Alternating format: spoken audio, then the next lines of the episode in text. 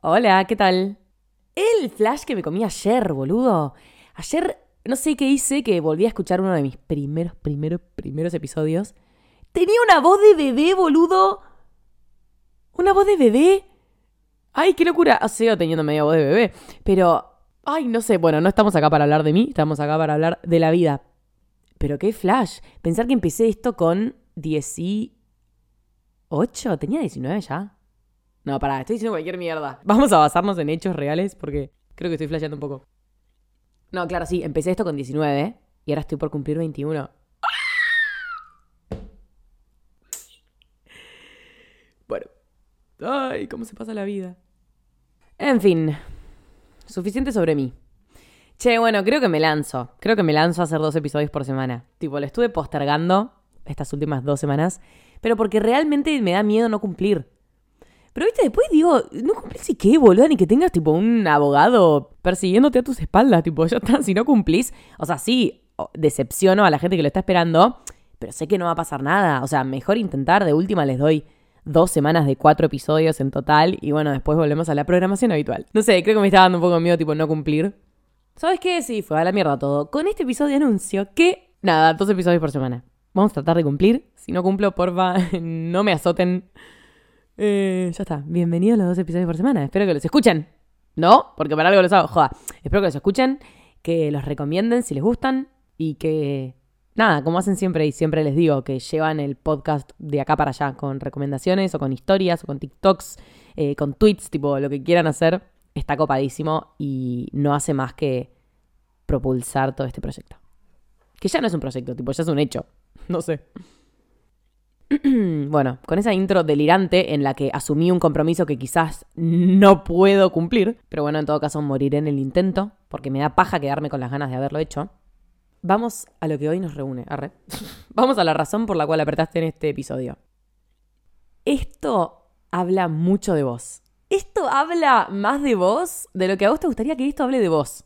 Esto dice muchísimo de vos, de tu personalidad, de tu persona, de tus valores, de tus manejos, de tu empatía. No sé, para mí esto te lee de arriba a abajo y te deja al descubierto, como que deja tu alma, si crees en el alma de una persona, esencia, si crees que las personas tenemos esencia, o lo que mierda sea, la deja completamente al descubierto para mí. Esto dice mucho más de vos de lo que a vos te gustaría que esto diga de vos. Bueno, ¿y qué es? ¿Cómo haces sentir a los demás? Habla muchísimo de vos. Muchísimo más de lo que te gustaría, lo lamento. Te expone. Cómo tratás a los demás habla mucho de vos y siento que es algo que todos tenemos bastante en cuenta. Pero también está bueno como que sentarse del otro lado de la vereda, no sé cómo decirlo, y pensar que también cómo haces sentir al otro, tipo desde, desde el verbo de sentir, también habla mucho de vos, como qué haces al respecto de si una persona se siente así o se siente asá. ¿Qué pasa, por ejemplo, en un ejemplo muy gráfico? ¿Qué pasa cuando alguien se va de la habitación dejando a alguien sintiéndose de tal manera o tal otra? ¿Qué dice eso de la persona que se fue? ¿Cómo te hace sentir a vos dejar al otro sintiéndose de tal manera? ¿Entendés? ¿Y qué dice eso de vos? De que por ahí te chupa un huevo, que el otro que tirado en el piso, em, o por ahí te quedas contento con que el otro esté contento también, bueno, etc. Yo creo que posta conoces más a las personas viendo cómo se relacionan con el resto que cómo se relacionan con vos mismo. Porque a veces, cuando se trata de vos, quizás no tenés una mirada que sea tan objetiva. Claramente, ¿no? Pues está, bueno, siempre tenemos una mirada subjetiva, siempre tenemos una mirada que está teñida por cosas nuestras, tipo personales. Es muy difícil ser objetivo. No sé si hay algo en este mundo que sea objetivo, pero digo, sí creo en que cuando se trata de uno somos más subjetivos, porque nos dejamos llevar mucho más por lo que sentimos nosotros. En cambio, cuando se trata de otra persona, quizás nos parece más fácil tener una mirada más fría, quizás menos atravesada por sentimientos y por ahí un poco más racional, más objetiva sería, más fría, más calculada. La mayoría del tiempo nos pasa así y por eso quizás ayudar a una amiga con un problema te puede parecer más fácil que tipo vivir vos el problema, como que quizás te es más fácil dar consejos a los demás o impulsar a que haga tal acción para resolver tal problema, pero después si a vos te toca el mismo problema, nada, es un quilombo porque se te juegan un montón de cosas, se te juegan un montón de emociones que antes, como vos estabas abstraída y estabas ayudando a tu amiga, no se te no estaban sobre la mesa, ¿entendés? No se te ponía tanto en juego. Entonces, aplicando el mismo razonamiento, a veces descubrís más a una persona en su relación con el resto que con vos misma. Yo creo que tuve una época en mi vida muy triste, muy triste, en la que, más allá de toda la tristeza y la depresión que tuve, sí puedo salvar un par de cosas. Creo que todo eso que viví me hace 100% la persona que soy hoy. Uh, no es que estoy justificando el sufrimiento, tampoco sé si lo volvería a vivir, aunque yo pienso que sí, porque posta me dio una cachetada y me cambió totalmente. Pero igualmente, nada, la pregunta de tipo, ¿elegirías vivirlo si pudieses volver al pasado? Bueno, volver al pasado no puedo, así que tipo al pedo preguntar eso. Eh, igual obviamente que muchas veces tipo, cuando me voy a dormir lo pienso. Tipo, ¿volvería a vivirlo? Volver a vivir todos esos años y... No tanto en una variable de tiempo, sino en una variable de tipo, me sentí como el orto. O sea, volver a sentir así tan profundamente una depresión pero sabiendo que voy a aprender todo lo mismo que aprendí. Yo creo que, ay, te juro que me inclino a decir que sí. Pero bueno, no pasa nada, porque total esa pregunta todavía no me la hizo nadie. Y nadie me dio la posibilidad de volver al pasado. Así que al pedo preguntarlo. Em, en fin. Casi tiro absolutamente todo. Decía que yo creo que en ese tiempo en el que estuve tan triste y tan apagada, estaba pasando por un trastorno alimenticio, hay un episodio sobre eso. No lo quiero traer en cada episodio, tipo, ya se los advertí, ya les dije que es a lo que quiero soltar. Pero posta, tipo, me, o sea, el sufrimiento que eso me trajo me constituyó tanto como persona que a veces, nada, es inevitable. Tipo, sí, yo te lo puedo decir en clave, te puedo no nombrar el trastorno. Pero también es re injusto porque ustedes no entienden un carajo de lo que hablo, ¿entendés? Entonces, nada, tipo, lo traigo, pero lo vuelvo a dejar. el que quiere saber sobre eso, hay un fucking episodio entero sobre eso.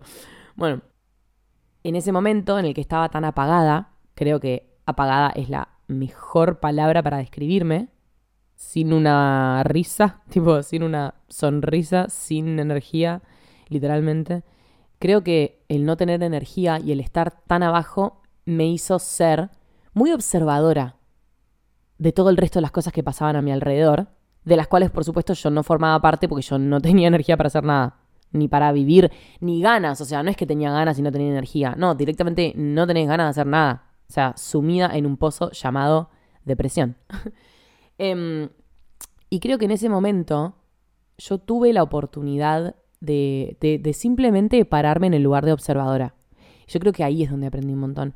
Ahí es donde leí un montón, porque no quería hacer otra cosa. Leí y observé y, y, creo que pensé, o sea, todos pensamos todo el tiempo, así que eso no me lo atribuyo. Pero digo, creo que me volví muy observadora. Muy observadora. Tipo, estuve en silencio. Imagínense lo que es estar en silencio para mí. Ah, cualquiera, o sea, ¿en qué, ¿en qué dimensión esta piba no habla? En la dimensión de la depresión, en esa dimensión. Estuve callada y, y observé mucho. Y me volví como crítica de lo que observaba. Para bien o para mal, o sea, no tenía un podcast y tampoco lo hablaba con mis amigas, simplemente como que lo reflexionaba yo, ¿no? Y en esa observación creo que me pasó eso, como que empecé a conocer a las personas por cómo se relacionaban con el otro. Las conocí viendo cómo hacían sentir al otro, cómo dejaban al otro sintiéndose, cómo lo trataban. No sé, me volví muy observadora de, una escena. Yo como que lo pienso como si estuvieses viendo, no sé, ¿viste cuando graban una serie de televisión y vos podés ir a ver desde afuera? Tipo un estudio de televisión. Bueno, me lo imagino así. Desde un punto de vista exterior, pero también porque a mí no me quedaba otra, ¿eh? O sea, yo estaba apagada. Era tipo hacer eso o no hacer nada. Sobre todo en el colegio, creo. Tipo mis últimos años de colegio. Y bueno, el resto de mi vida también. ¿No? Tipo, tuve muchas situaciones de estar rodeada de personas y observar tipo situaciones sociales. Creo que de hecho me quedó el hábito. No estoy más deprimida, ahora sí río, ahora soy muy feliz, pero me quedó un poco el hábito de, de ser observadora. Y creo que también un poco ya lo tenía desde antes, como que quizás es un rasgo de mi personalidad que se potenció cuando yo no era capaz de hacer otra cosa. Y ahí me volví muy observadora y creo que ahí aprendí un montón. Y ahora eso, me quedó el hábito porque es un rasgo de mi personalidad y bueno, también, qué sé yo, soy observadora.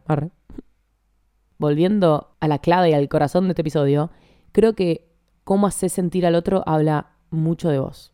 Y lo confirmás, boludo, lo confirmás. Ponete a observar dos minutos a la gente a tu alrededor y date cuenta cómo. Para bien o para mal, eh, ojo, tipo, no lo estoy diciendo solo para mal, porque si no es, tipo horrible este episodio.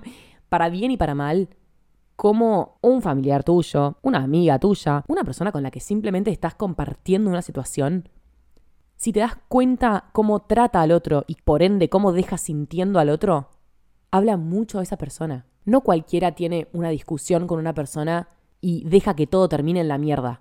Porque vos podés tener una discusión, claramente, un argumento, una pelea, un bardo, una puteada, pero hay diferencias en cómo termina. Porque en definitiva hay dos objetivos. Una persona que está discutiendo desde su punto de vista y que tipo piensa que tiene razón y que tiene razón por sobre el otro. Y el otro objetivo es tipo, querés hacer mierda a la persona que tenés enfrente y te chupa un huevo lo que estás diciendo, solo la querés putear y solo, te querés desquitar y hacerla sentir como el orto. Son dos cosas muy distintas, tipo, permitime que te diga. Uno, un objetivo está centrado en vos, en que vos pensás que tenés razón, entonces querés decir tu parecer y no estás tipo tratando de lastimar y herir al otro. Y el otro objetivo es tipo, le doy con todo al otro porque lo odio con toda mi vida, porque lo, lo quiero hacer sentir como el orto. Y eso está muy mal. Está muy mal y no se debe hacer. Y creo que si, si observás como espectador externo una, un bardo así, tipo, te das cuenta en dos minutos quién quiere hacer mierda al otro y quién solamente está dando su opinión.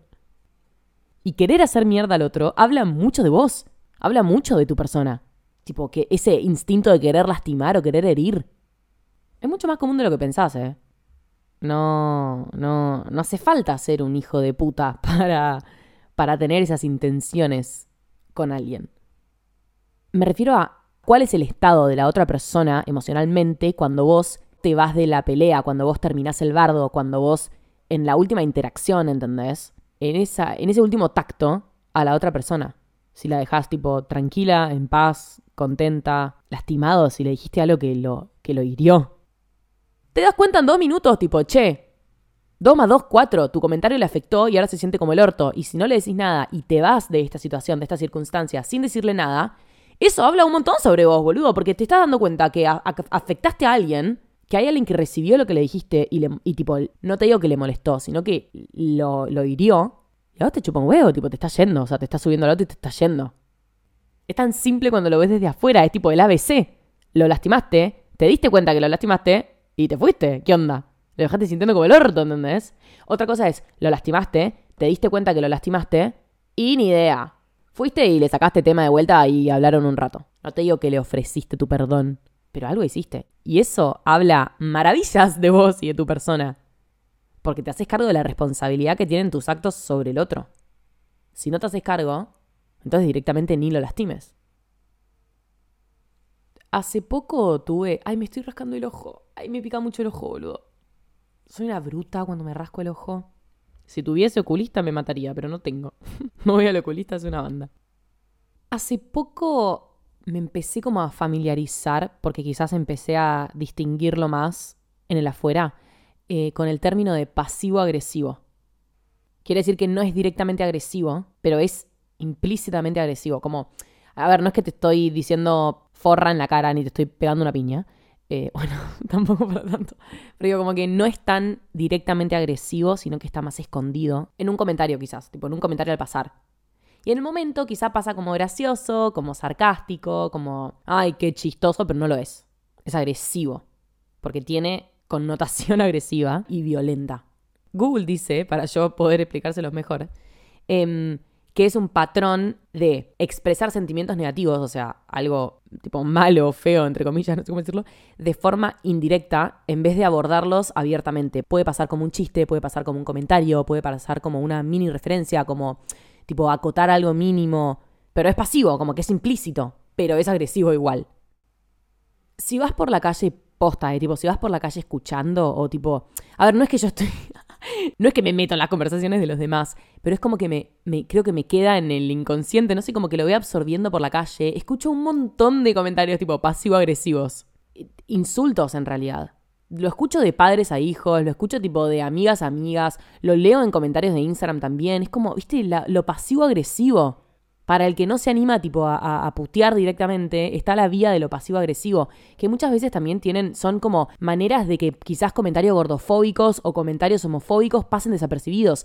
Pero no pasan desapercibidos, hijos de puta, tipo, se les nota lo pasivo-agresivo. Y es horrible, tipo, el primer ejemplo de todos es cuando usamos la maldita frase de mierda que es tipo, che, con amor, pero... y la haces mierda. Tipo, defenestras a la otra persona, pero usando la frase con amor al principio.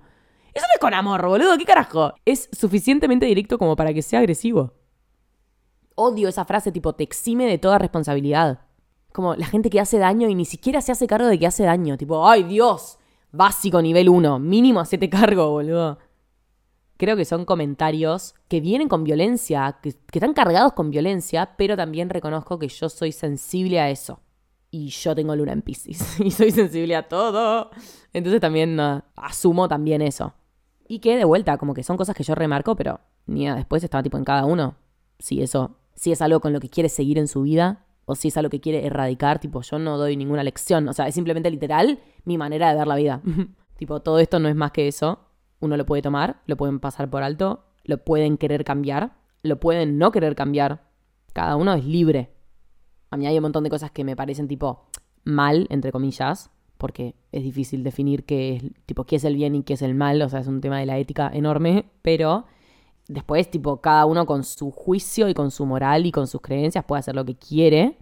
Ahora, después, cada uno se relaciona con las personas que quiera y con las que se sienta, tipo, acorde y afín y vibrando en la misma. Y ni yo no me acerco a personas que vibran energía de mierda. Porque no la quiero, boludo. Salgan de acá. Chao quería contarles algo que hace poco me dijo mi prima. Los pongo en contexto. Eh, estábamos, Nida, en el campo, tipo las dos solas, hablando, y yo posta, tipo, tengo un soporte emocional enorme en mis primos. En muchos de ellos, posta me siento muy bendecida por la relación que tengo con mis primos. Tengo una familia que es re grande, por suerte, pero bueno, claramente que con, con un par de personas sos mucho más cercana, y podría llamarlos hermanos, y con otros, nada, tenés una relación más aireada, tipo con más aire en el medio, no tan intensa. Pero bueno, hace poco estaba hablando con una de ellas, que posta yo la considero un soporte enorme y de hecho ha estado ahí en los peores momentos, como que nunca se despegó de mí, nunca me... como que nunca me hizo daño, de verdad, el otro día hablábamos de eso, como que yo nunca me sentí tipo... Nunca, nunca en toda mi vida me sentí atacada por ella como nunca, tipo, nunca me trató mal, nunca sentí nada de eso, qué sé yo. También lo podría haber sentido y lo podría haber resuelto después, charlándolo. Pero, no sé, me llama la atención, ¿no? Como que nunca me sentí maltratada por ella, a eso me refiero. Ni en lo más mínimo. Cuestión, el otro día estábamos así en el campo y yo le dije tipo, boluda, el otro día me puse a pensar que nada, es re loco porque yo cuando necesito a alguien, tengo opciones de personas a las que acudir y uno sabe como qué busca cuando acude a cierta persona o a cierta otra. Cuando estoy quizás mal por un tema, eh, angustiada, mezclado con ansiosa o con no sé qué hacer o quizás tipo enojada, bueno, cualquiera de esos sentimientos, cuando acudo a vos, le dije, es como que es un lugar en el que siento que algo de lo que me vas a decir me va a servir en lo práctico. No siempre pasa eso, como que quizás uno cuando va a hablarle a una persona porque necesita ayuda, tipo, sabes más o menos cómo te va a responder esa persona. Como yo siento y soy fiel creyente de que tipo, si le hablo a X persona cuando necesito ayuda, es como que sabes más o menos qué es lo que vas a recibir.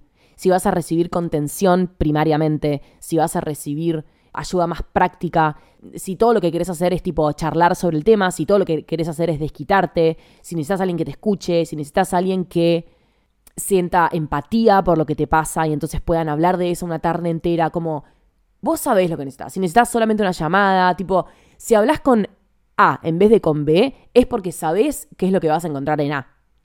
Yo soy fiel creyente de eso. Consciente o inconscientemente, si acudís a tal persona es porque sabés que vas a recibir tal cosa y no tal otra. Cuestión, yo justamente lo que le decía a mi prima, es que cada vez que iba a ella, como que siempre encontraba una solución. Cualquier cosa que yo le decía, siempre su respuesta iba a ser algo positivo y que siempre me hacía sentir mejor que posta a mí se me puede estar cayendo el mundo, pero si, si le pido ayuda, entre comillas, siempre me va a hacer sentir mejor. Y eh, me dijo justamente, es muy inteligente, y me dijo claramente algo que no me esperaba. O sea, primero se alegró, como qué lindo lo que me estás diciendo, me alegra que te sientas así conmigo, yo no sé si siempre te voy a poder dar una respuesta. Como que se puso en, la. jugó la carta de humilde, tipo, no siempre tengo una respuesta, pero intento, tipo, ayudarte. Y me dijo algo, tipo, re poderoso que yo creo que todos deberíamos aprender de ella. Le estoy, tipo, dedicando un episodio entero. Pero yo creo que todos deberíamos aprender de lo que me dijo y admirarlo. Me dijo que siempre que alguien viene a pedirle ayuda o viene a pedirle consejo o refugio o siempre que alguien la necesita, para hacer sentir mejor al otro, trata de pensar, ver y analizar qué es lo que la otra persona necesita en ese momento. Cómo la manera en la que está expresando el problema delata qué es lo que esa persona necesita. Si necesita quizás una solución más práctica, si solo necesita un oído, si necesita que alguien le reafirme lo que está diciendo, si necesita que alguien le ayude a tomar una decisión, si necesita simplemente distraerse y hacer otro programa. Como me pareció un flash. Y yo tipo, ay boluda, nunca nadie me había dicho eso en esas palabras. Como que quizás sí, a ver, si alguien te escribe diciéndole que se murió su tía, sabés tipo por qué lado ir, ¿entendés? Quizás necesita contención, necesita tipo palabras de aliento, lo que mierda sea. Pero no sé si todos lo tenemos tan en claro como lo tiene mi prima. Posta, esto de tratar de leer en las palabras del otro, en el mensaje del otro o en la actitud del otro, qué es lo que podría hacerlo sentir mejor. Y esto no tiene muchas vueltas más. Acá es donde se define realmente, tipo, ¿cuánto dice? Posta, bro, pónganse a pensar, ¿cuánto dice de mi prima esto que ella me confesó? Tipo, ¿cuánto dice de una persona? O sea, ¿qué tan capa, qué tan grosa, qué tan inteligente y empática y valiosa puede ser una persona que piense como piensa mi prima así, ¿entendés? Y tipo, la estoy usando como ejemplo primordial, pero, viste, decís, boluda, ella siempre quiere darle al otro lo que piensa que el otro necesita. ¿Y qué tanto dice eso sobre ella, boludo? Una banda. Una banda, boludo. Chapó, boludo. Me saco el sombrero. Posta, no sé, a mí me parece un montón. No sé, me re dejó pensando, boludo. Y claramente ya tenía un episodio sobre esto, tipo de cómo hace sentir a los demás. Habla muchísimo de vos. Dije, obviamente que voy a sumar esto al episodio porque cierra con moño. Amiga, prima, hermana, te amo. Gracias por servirme de ejemplo. Yo empecé este episodio pensando que iba a ser corto. Creo que me convencí. Vamos a tratar de hacer dos episodios por semana. Pero, mientras que ustedes, tipo, me acompañen en esa, ¿entendés? Ustedes estén al día. Yo los voy a estar vigilando en mis analíticas. Pues yo a esta aventura, a esta ola, sola no me subo. Depende de ustedes. Si ustedes son tan constantes como yo, entonces de una, cerramos trato. Nada eso. Gracias por subir el podcast a sus historias. Sigan haciéndolo. Nos vemos en Instagram, nos vemos en TikTok, nos vemos en cualquier otro episodio que quieras ir a ver ahora. Te quiero, te amo y te mando un beso. Chao.